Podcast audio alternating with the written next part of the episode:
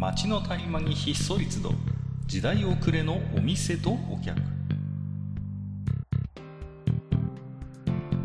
タバコ取り出し足を止めても聞こえてくるのはざれ言ばかり。煙の先に何かあるのか空っぽなのか。ようこそマッチ横丁へ。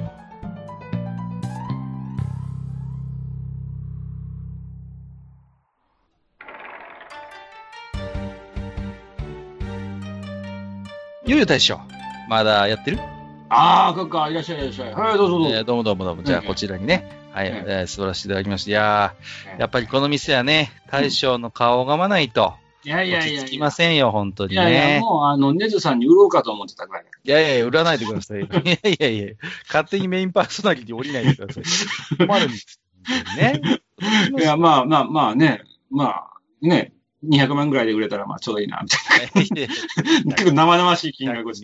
生々しい金額出さないでください。あの、まあ、なんですかね、こう、街を歩いてますとね、はいはい。こうまあ、いろいろとこう、まあ、今日もね、ちょっと、お昼仕事で出る機会があって、まあね、セミナーだったんですけど、今日で、12時に、まあ、午前の分が終わって、こう、プラプラとうん、お昼どうしようかなと思ってたんですけどね、あの、やっぱりこう、お昼時のこのね、うんうん。あの、匂いっていうややつがね、こう、いろいろと、うんうん。あの、あるんですけど、うん。あの、やっぱね、ちょっと洋食屋さんの前通ったらもうね、本当にあの、パンチの効いたね、うん。いい匂いがしてきたんですよ。ほ生姜焼き。う。ああ、まあ。生姜焼きのね、匂いパワーときたらね、うん。これはすごいですよ。本当に。まあね、もう、豚と生姜って言ってしまえば、相思相愛だもんね。もうね、本当あの、豚の生姜焼きのね、うん考えついた人に本当にちょっと、なんですか、もうノーベルおかず賞を差し上げてもいいんじゃないかなと、あ個人的には思うわけですよ。ーはい。うんで、まあ、非常にこう、ね、生姜焼きっていうのはおかず戦闘力が高い。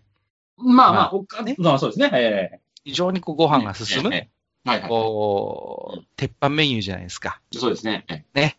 うんで、家でもよく作ります、これはね。えはいはいはい。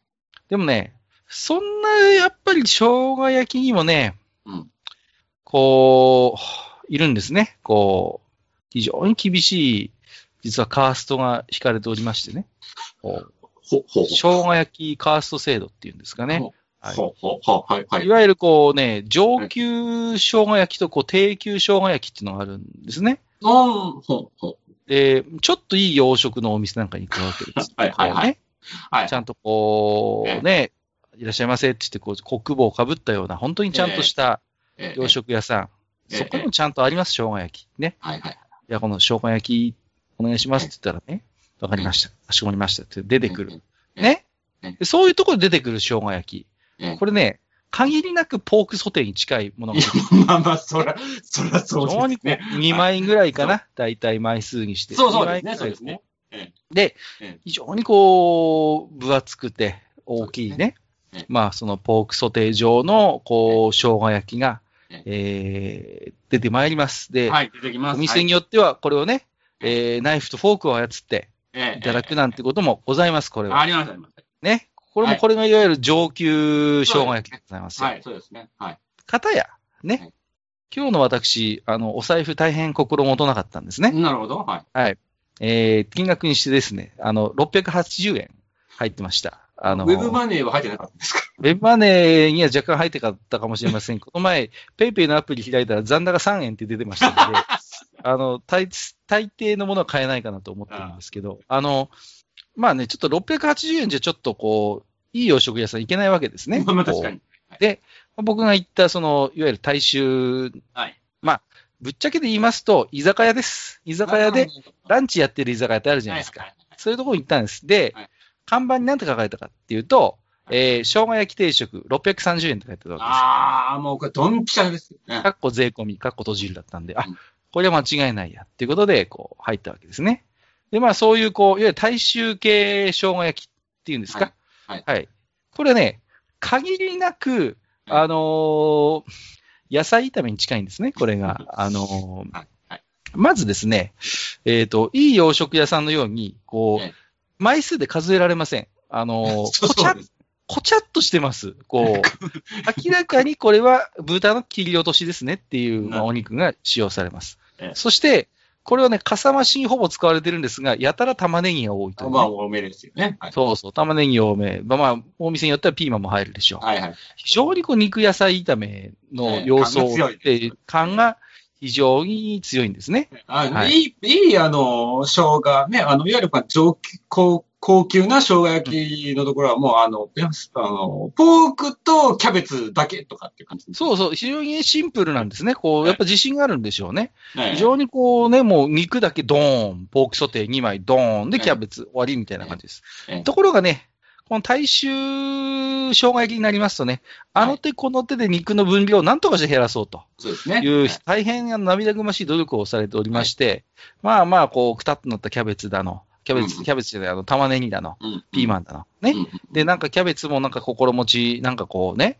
なんかくたっとしてるみたいなね。そうそう。なんかちょっと、なんかあの、いい洋食屋さんみたいにシャキッとしてないみたいなね。そうですそう、ね。はい。なんかこうね、感じになってまして、はいあとやたらこうタレがシャバシャバしてるっていうね、こう、そうですね。ね、あの、いい、いい洋食屋さんの生姜焼きがとろっとしてるんです、タレが。はいはい、そうですねと。ころがね、この大衆生姜焼きはね、シャバシャバしてるもんですから、だいたいキャベツの底にこうね、こう、生姜焼きが、こう、生姜ソースがですね、すっかりこう、侵食しておりましてですね。なるほど。うんはい。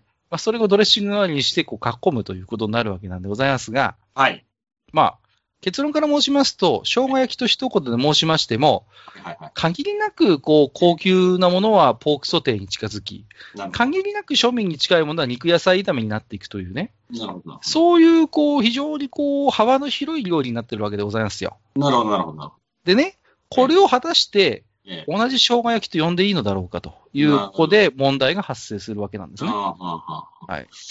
だから、まあまあ、そういうことですか。ええ。ね、まあまあ、高級店と大衆店で、ええ、ええ、まあまあ、なんとなくこう、経験上我々分かってるからいいですけど、ええ。はい。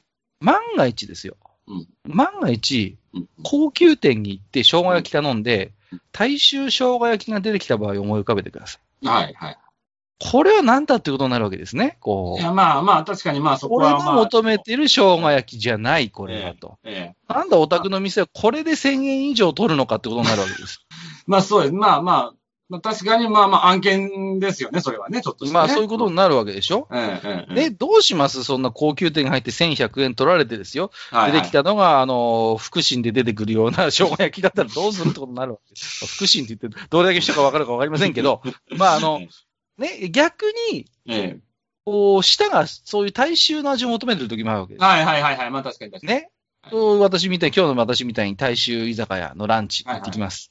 で、ね、630円だの、650円の生姜焼き。当然、あの、肉野菜的なやつが出てくるなと思う、期待してるわけです。はいところがどうですか？やたら気の気の気の利く店で、そこにポークソテー状の生姜焼きがデンと出てくる。ええもうこれはこれはこれで、やっぱりちょっと期待外れなんです。いやまあ今日の俺は違うと。ね。まあまあ、今日の俺は、まあ大衆生姜焼きをもう舌が求めてるのに、なんでポークソテー出てくるのってことになるわけですよ。なるほどね。もう、あの、その、ね、その日の閣下はもう箸で、もう肉野菜炒めみたいなのを、もう米と一緒に、同時、同時並行で口に運びながら塩辛い味噌汁をすすりてんだ、俺はっていう。そうそうそう。そういう日に限って、うんそんなポークソテー状の生姜焼きが出てきてごらんなさい。ああ、なるほど。ね俺は違うと。やっぱりこれはこれでミスマッチなんですよ。なるほど。だからで、そこであえて問いたいわけです。はい。ね。これだけ生姜焼きと一口で申しても、はい。料理の対応が全然違うわけですね。はい、はい、はい。はいこれを果たして同じええ言葉で表現していいものかっていうことなんですよ。ねそしねえ。ねえ。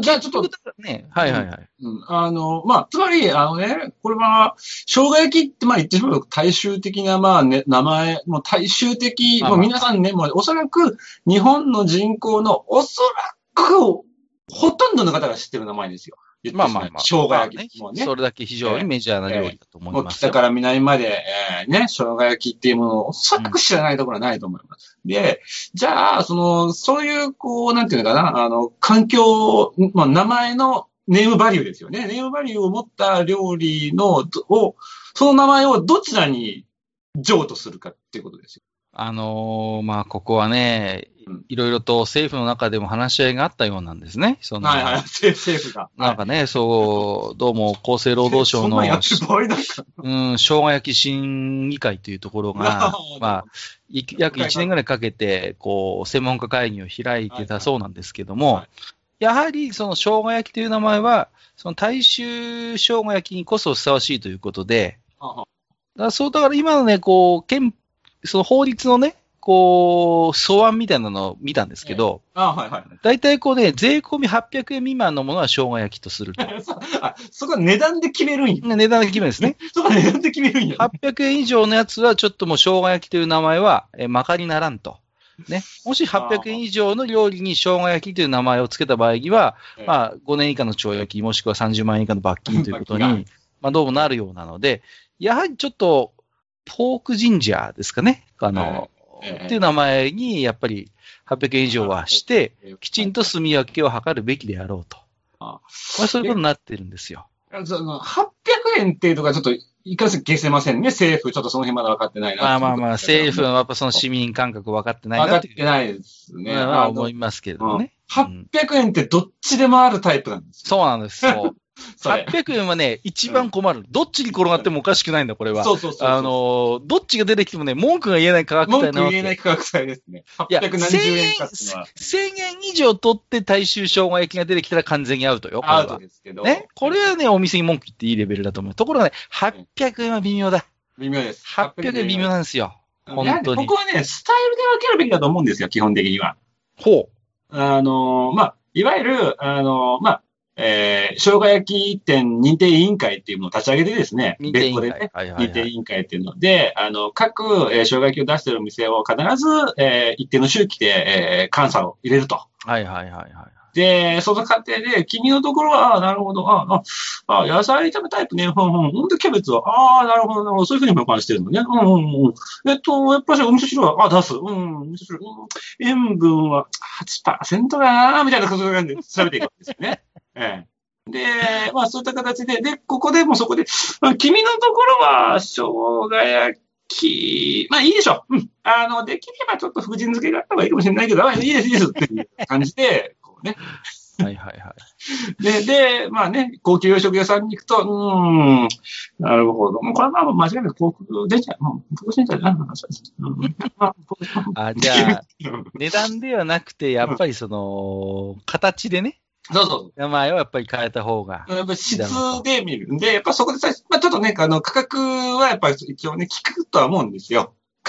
でもね、形で判断すると、こういう問題が起きるわけですよ。例えばね、うんこうポークジンジャーっていうはい書いてるわけです。はいお、ここはポークジンジャーだって言って入った。ところが、ええ確かに肉は、丸で出てきますよ。ところはが、めちゃめちゃ薄かったらどうします？カンナで削ったような、こう、肉が出てくることってあるわけですよ。それを果たしてね、それを果たしてポークジンジャーと呼んでいいのかっていうね。えっとですね、僕はね、これはね、これはね、ある意味、あの、おそらく、あの、常連さんたちの中で意見が分かれるんじゃないかって思う、一つはいはい。のポークジンジャーの論点だと思うんですけど、うん。ポークジンジャーのとは、はい厚みで、厚みがやっぱし必要なのだろうかっていうのが僕の中にあって、厚みは必要でしょ、ポークジンジャーだったら。いや、あのね、これがね、例えば、あの、僕も、僕もね、あの、ちょっと、もうなくなっちゃったんだけど、昔あの、よく、あの、ちょっと、言ってた、あの、高級な、高級というか、まあ、中級以上、高、まあ、さ、すごく高級じゃないんだけれども、まあ、まあまあまあ、一定の水準以上のね。まあまあ、はいまあはいはいうんまあまあ、いわゆるいいレストランですよ。いいレストランはいはいはいいいレストランで、うんあの、そこがね、お昼のランチに、ポークジンジャー出してくるわけですよ。おいいじゃないですで、か。美味しいんです、そこ、本当に。美味しい。うん。あの、もうね、あの、付き添いのやっぱし野菜一つにとってももうなんか神経抜いてないなっていうのがわかるような感じのところで。素晴らしいですね。ね、うん素晴らしいよ、本当に。でも、そこはね、薄いんですよ。あら。けど、それをね、あのね、えなんていうのかな。いわゆるスーパーの、あの、トンテキ用の薄いやつみたいなのがあるじゃないですか。わかります？はいはい、わかりますよ。あれをもうちょっと薄くしたぐらいの薄さなんです。ああ。で、でもそれにね、でもあれだ。衣つけてるんですよ。うんん？何をつけてるって？衣つけてるんです。衣がつく。ほそうそうそう。あのー多分、あの、か、そうね、小麦粉を、こう、表面にまとわせて焼いてるんだと。味を要は馴染ませるためにそうそうそうそうですよね。だから少し厚みがある、なんか小麦粉の厚みもちょっとあったりするんだけど。でも要は、そこではでも、薄くてもこちゃっとはなってないわけでしょ？ちゃんえ、そう、と。こっちゃとはなってんの。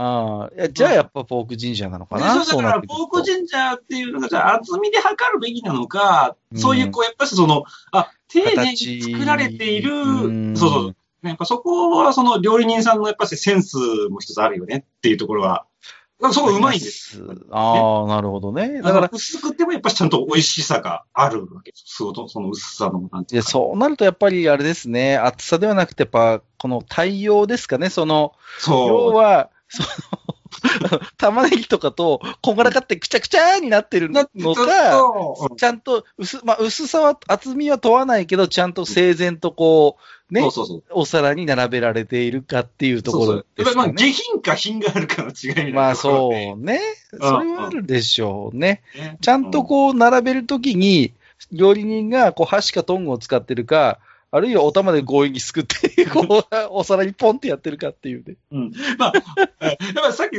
さっき僕が言ったようなお店みたいに、その薄、うん。厚さとか薄さじゃなくて、やっぱりその、この薄さにもやっぱ意味があるんだよっていう、そういうちょっと、そこまあまあですよね。まあまあ、うん、なるほどね。うん。そっか。うん。うん。じゃあ、ちょっとまあ僕もね、実はちょっとあの、この政府の審議会の、まあ、あの委員あ。ありますので、ああ。ちょっと、今度じゃあちょっと大将の意見をね、ええあの、伝えときますよ。こういうこと言ってる人いますよっていうことでね。。はいはいはい。じゃあまあ、それでまあ、解決が図られるといいかなと思うんですけど、ままあ、としては、その、なんていうのかな、うん、ポークジンジャーにはポークジンジャー、厚さだけじゃ、もう、じゃあポークジンジャーとは認めてはいけないと思うわけですよ。あ、なるほどね。品うん格がポークジンジャーには求められるわけですよ。品格がね、確かにね。あの、やたら分厚すぎるのちょっと悩ますけどね、ポークジンジャーってね、こう。これはもうトンテキだろ、みたいな。本的だよってなっちゃうもんね。あれ、ありますよね。あれあれ。そうそうそうそう。だからまあね、難しいとこなんですよ。でもね、いずれにしろ僕は何が言いたいかっていうと、はいあの、生姜焼きを愛していますってことなんですね そうそうです大変今日も美味しくいただいたんですけども、まあ、そんなね、はい。え、そんな町横丁は、あの、今日もねはい、たくさんお手紙いただいてますんで、ご紹介をしていきたいと思いますけれどもはい、えーまず、1つ目は毎度おなじみ、アマンさんです。はいいつもありがとうございます。えースーパーのカレーセットに椎茸入る未来を、ネズミさんは否定していたが、大豆ミートの盛り上がりを見ていると、個人的には来ると思うということで、あのーこれ前々回ですね、はいはい。まあ、一度腰を据えてカレーの話しようやっていう回があったわけですよ。カレーの回結構僕たら的には避けてたんですけどね。僕 いやあえてね、いや、あえてそのタブーにネズミさんが切り込んでくるっていうね。ことだったんで、まあいろいろ私もお話をしたんですけど、まあ、でもね、今モスバーガーとかでもう大豆ミートのハンバーガーがある。そうね、そうね。うんうん。これね、これ、椎茸の未来は明るいと思いますよ、本当に。あのうん椎茸だってよく椎茸ステーキって言ってステーキになるじゃないですか。はいはいはいはい。ね。ってことはですよ。うん肉の代わりに十分なるんですよ、なるほど。椎茸は。はい。うんそうこれは来るんじゃないかなと。まあね、まあ、やっぱね、基本、まあ、あの私もまあ、椎茸の国の人間ではありますけど。でしょ？うん。まあ、椎茸応援したいっていうところはもちろんあるんですけどね。ただ、ちょっとね、閣下はやはりね、あの、少しあの、椎茸原理主義者のとこがある。いやいやいやいやあの、ちょっとカルト的な部分が見え隠れてる。椎茸カルトだなんて、人聞きの悪いこと言わないでくださいよ。あの、ね？そうそうそう。はいちゃんと。はいまあでも、隠れ信者はいっぱいいますけどね。いやまあまあのもちろんもちろ長崎あたりに来ますと、あの、なんか残ってるそうですからね。あの、椎茸のこう、ね、あの、踏み絵みたいなのが残ってて、きちんと椎茸を踏め、踏むか踏まざるかみたいなところでね。はい。えっ、と、もう一つアマンさんいただいてまして、えー蕎麦屋のカレー好きで、自分のカレーにカツオだし醤油入れる、ネズミさんなら椎茸いい問題なさそうだなということで、ああ、そうそう、ネズミさんは割とね、こう、和風カレーが好きだっていうことをおっしゃってるんで、ええだったらなおのこと椎茸だろうと、ええそうですね。そのことなんですよ。もうむしろあれですね。ご指摘の通りなんですよ。うん。もうあの、牛と豚使っちゃダメですね、その場合ね。まあまあまあ、そういうことですよね。ねそうそうそ椎茸と揚げですよね。う。いや、まあまあ、僕はでもね、そ、蕎麦屋のカレーは僕は柏が好きなんだけどね。あの、ただ、相性的には本当にだから、確かに冷静になって考えてみれば、もう全然椎茸ありでしょっていう。まあ、蕎麦屋のカレーに椎茸はありだと思う。ありでしょ？ありですありですありでそうありだただね。あのね、やっぱね、椎茸はね、やっぱし、椎茸が、やっぱ核が望むような姿、もしくは望むような地位を手に入れるためにはね、一つね、あの、なんていうのかな、乗り越えなきゃいけない壁があるわけですよ、実は。壁がある。はい。マッシュルームという壁を乗り越えなきゃいけないんですよね。マッシュルームはね、うん。それは、あえて今まで僕もね、うん。触れては来なかった問題なんですよ。その、はい。はい。マッシュルームくん問題ね。ええ、ええ、ただね、マッシュルームはね、うん。まあ、まあ、確かに、あの、養殖として申し分のないキノコですよ。そうなんです。そうなんですよ。うん。でもね、うんうん。でも、ああの、こう、独特なの肉厚の食感とか風味は出ないんですよ、マッシュルームじゃ。まあ、もちろんそれはね、その、なんていうの、個性っていうところですけど、問題は、その、じゃあやっぱしあの、椎茸さんが、えっと、養殖の、えー壁を切り崩していくためには、どうしても立ちはだかっているのがマッシュルームさんなんですよって話なんですよね。ちょっと今度ね、あの、日本中のマッシュルームのちょっと苗木を焼き払ってこようかな。ほ らほら、ほらもう、もう過激派じゃんか、これ。マッシュルームさえ、あいつさえいなければ、みたいなね。いやいやいや、そんなことないです。えっと、フレディナント横丁ビッチさんいただいてます。はいフレディさんですかね。えー第127夜、えーカレーと言ったら福神漬け。私もですね、某ポッドキャストラジオにて福神漬けになったことがある。福神漬けになったことがある。えー相方からは皿の半分が福神漬けだったようなとコメントされましたよ。えー第127夜は事実上の椎茸裁判だった気がしますが、カレーには具のトッピング以外にも様々な論争の種がありますよね。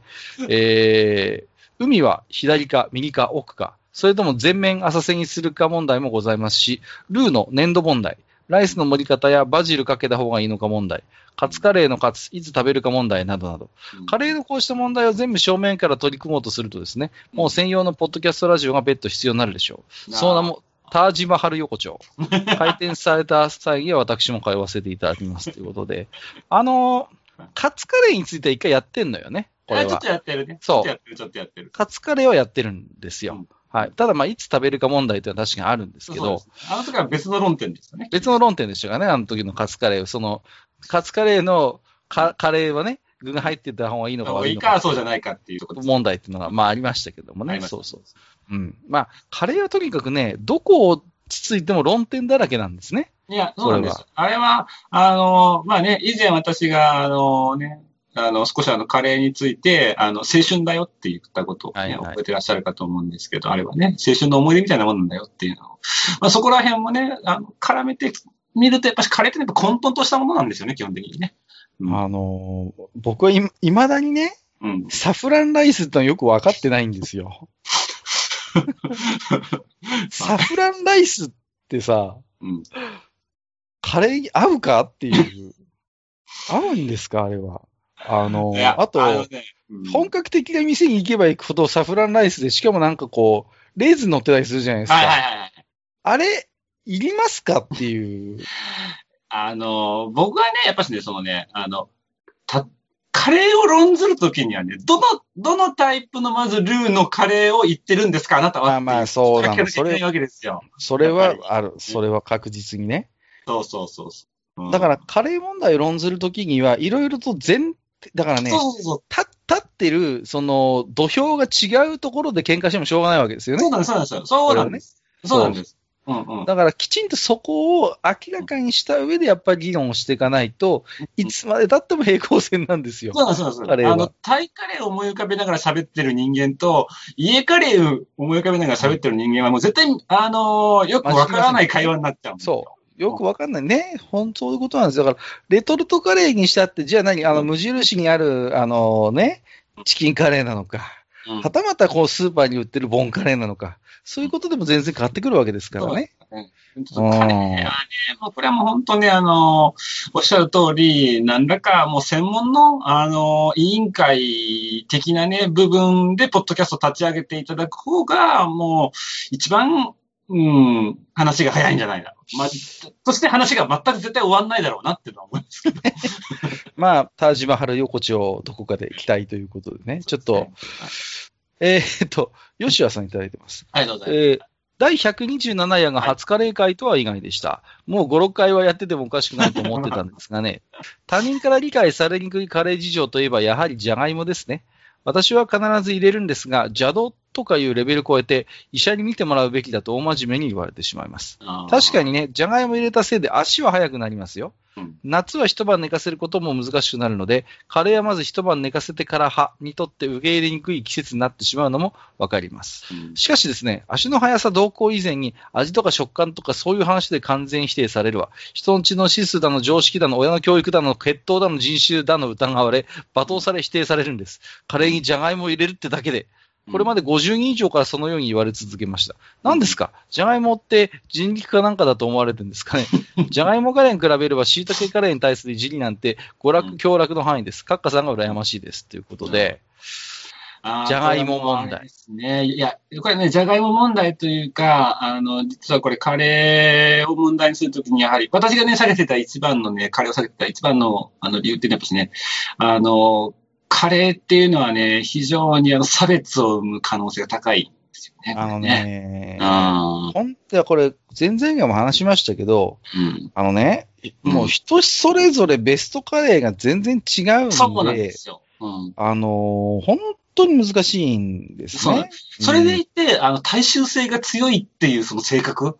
そうそうそう。で、うん大体普段料理しない人もカレーライスぐらいは作ったことがあるそうそことも多いし、う。うん。で、やっぱ自分が作ったことがあるものってやっぱね、こだわりが出てくるんんですよ。どうしてそうも意識するせざるに関わらずね。でね、うんこう、カレー、カレーぐらい作れるよねとか言って言うじゃない。あの、よくわかってないやつが。ね分かってないんですよわかって。ないんですよ。本当に恐ろしいんだ、これは。そうそう。お前のカレーと俺のカレーは100%違うからなっていう前提で食えよっていう話なんですよそうそう。そうなんです。だから、うんカレーに関してね、ことね、やっぱり人は寛容であるべきなんです。そうなんです。だからね、そう。あだからもう、なんていうのかな、そう、お、おお互いにお互いのカレーを許していこうよっていうね。あのね、それはね、あのもうね、実はね、こう、カレーっていうあの食べ物自体が、もうそれをすでに実は体現してるはずなんですよ。カレーってのは何でも受け入れるでしょ。納豆だって受け入れるキムチだってそういう。懐の広さがね。そうそうそうそう。だから本来、つまりこう、多様性の、を体現した食べ物であったはずなのに、それ。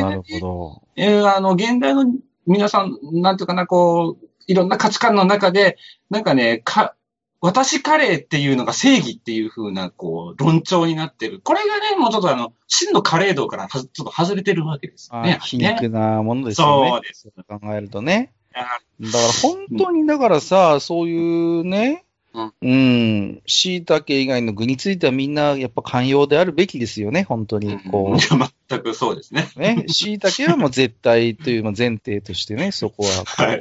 えーまあ、今日はなんかやたらとこう、カルト臭い会話になってきますけれどもね。ええまあ、椎茸によるカレーの世界同時革命っていうのを、まあ、日々私も準備しているわけですのでね。はい。まあまあ、ただね、やっぱそのカレーっていうものが本当になんかこう、ある意味こうごちゃ混ぜの中でこう、調和した料理っていうようなね、ところが元来あるのに、なんかこう分断されてる部分が価値観の違いでね、あるっていうのはちょっと悲しいなとは思いますね、やっぱりね。ちょっと置き手紙に戻るとね、僕もはいじゃがいもは必ず入れますね。はい。ああ、そうなんですか。やっぱりね、ポクポクして美味しいんで、やっぱり僕は入れたいですねあ。好きですね。うん。えっ、と、お次はですね、ケリーさんからいただいてますね。はいお久しぶりです。ありがとうございます。はいえーこんにちは、ケリーです。はい我が家のカレーには椎茸は入れません。いきなりはい。大前提が出ちゃいました。はい、はい、えーいいと思います。はい。僕はバーモントカレーで育ちました。秀樹も感激でしょう。おっさんしかわかんないえー市販のカレールーは油や小麦粉が多く含まれているとのことなので、最近はルーを使わないカレーも作るようになりました。ヨーグルト、トマト、玉ねぎ、鶏肉とカレー粉で作ります。へーお肉がホロホロになっていて、酸味があるカレーが食べたくなった時に作ります。たくさん作ってしまうので、カレーを作ると3日間カレーライスが続きます。でも飽きずにまた作って食べていますよ。ではまたメールしますね。といただきました。ありがとうございます。あの僕の、あれですね、ちょっと頑張ってカレー作りたい時のレシピと結構似てますね。ああ。ルーを使わないカレーっていうのもいいもんですよね。うん。そうですね。あの、割とどっちかっていうと、こう、うん。僕はそっちの方が、シンプルな味になるんですよ、そっちの方が。うん、で、飽きが来ないのよね。そうそうそうそうそうそう。んんわかります、うんわかります。あのーうちはね、ちょっとすいません。ちっちゃい子供がいるんで、あんまりこうね、うん。大人カレー最近作れないんですけどね。う。ん。まあ、だからルーに頼ることが多いんですけれどもね。うんうん。あのー独身の頃とかはね、うん。うん無水カレーをよく作ってましたよ。あのーあ、はいはいはい。トマトが安い時にいっぱい買ってきて、うんうん。トマトをとにかく鍋でコトコトコトコトやるんですよ。うんで、そうするとトマトから水がいっぱい出てね。うんうん。それに、あのー鶏肉とカレー粉うん合わせて、うんうん。だからトマトの水水分だけでこうカレーを作るみたいらなことはね、一時期ハマってよくやってましたね。うん。これはうまいんだ、これがやっぱりね。こう、トマトの酸味甘みがうん絶妙に効いてましてね。いや、まあまあ、けどね、やっぱカレーって、どのカレーも尊いんですよ。たとえレトルトでも。うん。そうねた。とえレトルトでさすがですね。そうなんです。いや、そういう、そういうもんです、カレーって。やっぱ。まあ、うん福沢諭吉も言ってましたからね。そうそうそう。天はカレーの上にカレーを作らず、カレーの下にカレーを作らずですからね。はいそう考えると生姜焼きって本当にえげつないカレー。えげつない食い物なんですよ、あそうですね。カレーはそう考えるとね、れ。平等ですよね、本当に。そうなんですね。非常に、そういう意味ではカレーっていうのはそういう料理ですね。うんうん、いや、本当ちょっとだから、そろそろノーベル平和賞カレーをもらってもいや、ただね、やはり、ちょっとささっきみたいに昨今、そのカレーっていうものをこう曲解してるに人もね、増えてきてるっていうことでまあ、そうなんですよね。やはりね、ちょっとそこら辺はね、もう一度みんなちょっとカレーをもう一度見つ見つめ直してみようっていうようなね、えーそうですね時期なのかもまあ、ねちょっと、はい皆さん、じゃあ、カレーに対してね、見つめ直して、かつ寛容であれということで。そうですね。えーえー、コナタンさん、勇者コナタンさんはいいただいてます。はい。えー、マッチ横丁拝聴はいいけませんかっか至高の椎茸カレー。その味を世俗にまみれたし、一般人に理解されるのは数百年単位の時間を要します。今は耐えるのです。生きてこそ得る栄光をつかみ取るまで、カッカカッカーえーやっぱカルトでしたね。なんかこれ、ガンダム、ガンダムですかね、カレーガンガンダは。ム的なやつですからね。カレーはいつかもう一回ここガンダムになったんですかね、これはう。んちょっとこう、大塚明夫さんが喋ってるってことで、もう、すっかりなんかこう、デラーズフリートって感じがしますけど、ね大丈夫でしょうかね、ねこれはねえ。まあ、まあね、その、椎茸カレーの良さがなかなか一般人に理解されないのは私もね、この、分かってます。その、はい。崇高なね、理念をねはい、皆さんが理解されるのはねはい、本当に数百年後かもしれませんが、それでも僕はね、こうはい、信じて伝道し続けるというね、ニュータイプカレーですもんね。ニュータイプカレーな、ニュータイプカレーですもんね。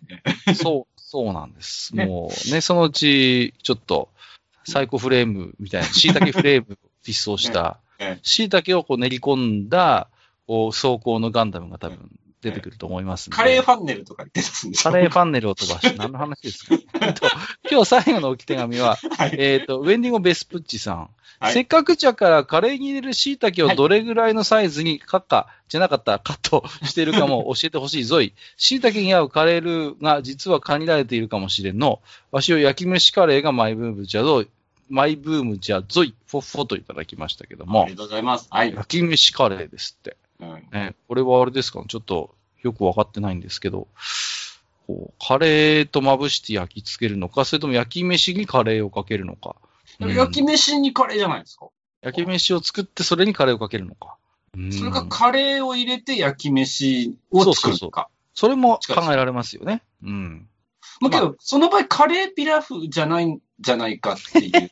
そうそういうちょっと個人的な疑問もね、ありますけど、まあ、まあの、カレーに入れる椎茸ですけども、まあ、これはね、いろいろですね、僕も。あ、こうちう、はね、短冊切りが多い。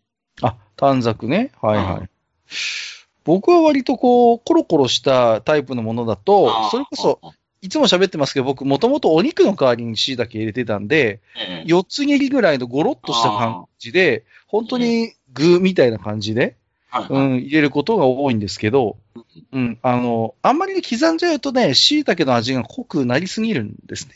ですね。そうそうそうそう、逆にね。そうそう、出汁が出ちゃっていっぱい。うん。だから、僕はある程度大きめに切ります。そうすると、そこまでカレーの味が、あカレーうんと椎茸の出汁の風味が強くならないので、うん、僕はだからカレーに入れるときは、細かく刻むんじゃなくて、少し大きめにカットして、うんゴロッと感を出すのは僕はおすすめですね。うん。まあ、あと、ルーはね、何にでも合うと思うんですけど、普段僕はまあ、えっ、と、前も喋りましたけど、あの、バーモントとゴールデンをブレンドしますね。なるほどですね。うんそういう感じでござブいます。レンド系ですもんね。うんそう。まあ、ネズミさんはなんかあれですけどね、あの、ジャワカレーのなんかこう、ちょっと特別なあの、スホなんかスパイシー最系の近あるね、あるね。ありますよね、なんかね、うんジャワで出してますよね、なんかね。そうそうそう、あれがいいって言ってましたね。う。うんん僕も Java 結構好きだな。ジャワってでも結構独特じゃないですか、あの、一連の。市販ルーの中で。僕も好きですけど、うんそうそうそうパンチっていう、なんか更新力やっぱ強いのかな、Java の方が。ジャワはね、あと、あのー使っている俳優さん、CM で使う俳優さんが、なんとなくこう渋い人を使うっていう、こう、そう。イメージはちょっと。中年、中年入ったぐらいの俳優を使うね。岩城浩二とか使ってたでしょ確ああ、そうか。そう、使ってた、使ってた、使ってた。あと、キムタクもやってたよね。キムタク最近でしょ、確か。最近、その前、反町でしたっけ？鳥町か。そうそうそう。反町もやってましたよね。なんか、あの、なんか、ジャワカレーのあの、イメージは何なんですかねなんかこなんう。でしょうね。ただ僕はね、ジャワカレーはキムタクじゃないと思うけどね。そうね。今、ジャワカレーだったら誰使います？だ、誰だろうな誰だちょっと渋めでって感じだもんね、ジャワカレーはね。ジャワカレーはやっぱり、僕はね、ジャワカレーはやっぱりこう、阿部寛だとちょっとファミリー感が強いんだよね。あー、舘ひろしとかね。とにかくもう、舘ひろしもちょっと軽く初老ですよ。そうか。ダメか。徳重聡でしたっけ？なんかいましたよね、なんかね。ああ、いますね。あ、斎藤匠とかだったらいいんじゃない？ちょっと若すぎはしませんか？若すぎは、若すぎる。この難しいな。難しいね。難しいな。そうなる人はあと。のね、あの、常連さんやね、あの、他のリスナーさんたちのあの、マイベストジャワカレーアクターをね、教えていただきたい。昔、ピアニストの中村弘子もなんかのカレーの CM してましたああ、ね。な、なんだっけ、あれ。ちょっとあの、お上品系のカレーじゃなかった？ゴールデンでしたっけ？ちょっと今、うろ覚えなんですけど。うーん、なんかありましたよねあり。ましたそう。最近全然見ないけど、ザ・ホテルカリーっていうのもありましたよ。なんか、あったね。ホテルのカレーみたいなさ。ね。なんかいろいろ、こう、だからさ、カレールーもさ、出ては消え、出ては消えしてるからさ、そういうかなんか考えると、長年こう、守り続けてるカレールーって偉大ですよね。バーモントといい、ジャワといい。バーモント、ジャワ、ゴールデン。ゴールデン。うんあと何があります？それ系だとコクマロもまあ、若手ではあるけど、ちゃんと続いてはるタイプね。最近見ないなと思うの、二段熟カレー。ああ、見ないね。まだあんのかな？ありますかね？わかんない。うんうん。そん、あの辺のこう、ルー系だとその辺ですか？うん。あの、あの三大ルーの一角に入るのが、やっぱし、他のカレールーさんたちの夢なんでしょうね、やっぱね。まあまあ、そこ御三家でしょ。やっぱゴールデン、ジャワ、えー、バーモント？ええ御三、御三家って言っていいんじゃないですか、やっぱそこは。ええそうですね。ククレってあったよね。あったククレね。カレーって今もあるよね、多分。けどあれもう相当古いよ。古いか、今ないのか、ククレカレー。あとは、それこそインドカレーってのもありましたね。漢字でインド。ああったあったあったああれ。今もあんのかな確か。うんうんうん。ああ、確か見た気がするね、インドカレーは。インドカレーはありますよね。そうそうそうそう。だからね、なんかその辺のこう、ルーもいろいろ、なんか改めて調べてみたいですね。なんか最近ククレ見てない気がする。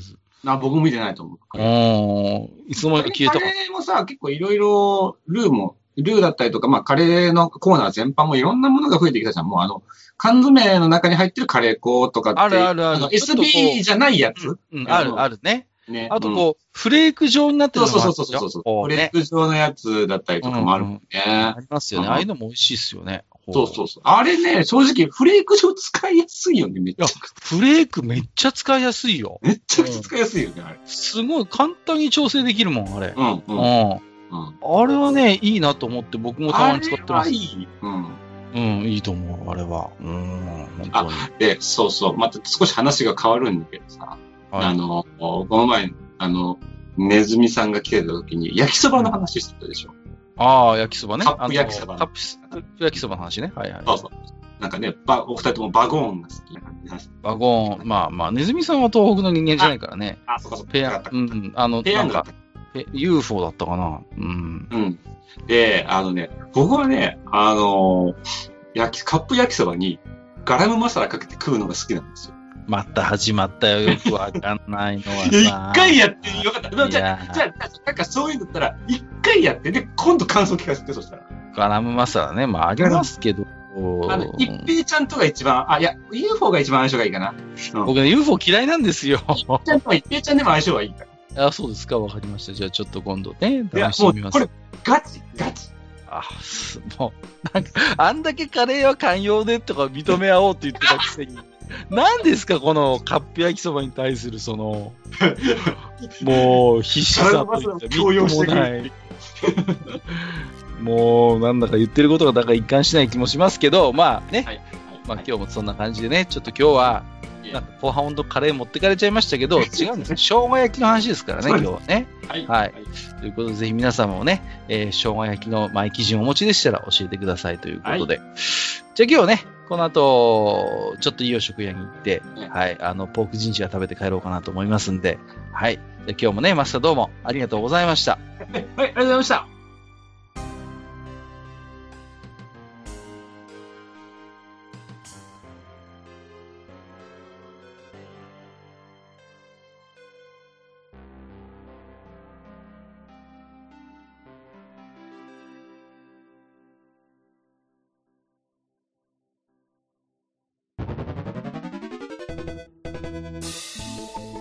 ああ、そう、大将。もう一つだけ。なんで愛想そっかしいね。おなんでもこの町横丁、聞き手の方から置き手紙が届くそうじゃないですか。そうそう、不思議な話だ いやね。い別に不思議じゃないんですよ。で、えーと、どうすれば届くんですか？あーなんでも、ブログのお便り投稿フォームか、直接メールすれば届くんです。うーん。えーブログに載ってるメールアドレスに直接送ってもいいんだね。えー、何々メールアットマークマッチサイドドットネットか。mail アットマーク matchside.net ね。うん。公式ツイッターでは番組更新のご案内や予告が載るらしいし、ハッシュタグマッチ横丁をつけたつぶやきも番組で紹介する場合もあるみたいだよ。うん。じゃあ一応フォローしてみっか。皆様のお手紙、おお待ちしております。